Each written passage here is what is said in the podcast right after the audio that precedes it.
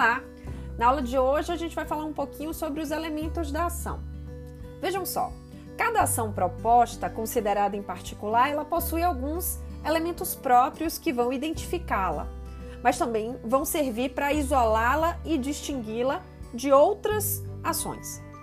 Existem três elementos básicos é, para identificar essas ações: as partes, as, a causa de pedir e o ou os pedidos, também chamados de pretensão, mérito ou objeto.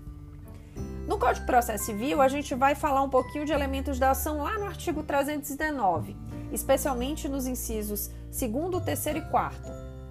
Já na CLT, os elementos da ação estão descritos no artigo 840, parágrafo 1, enquanto que no Código de Processo Penal a gente pode se referir ao artigo 41 para falar sobre elementos da ação.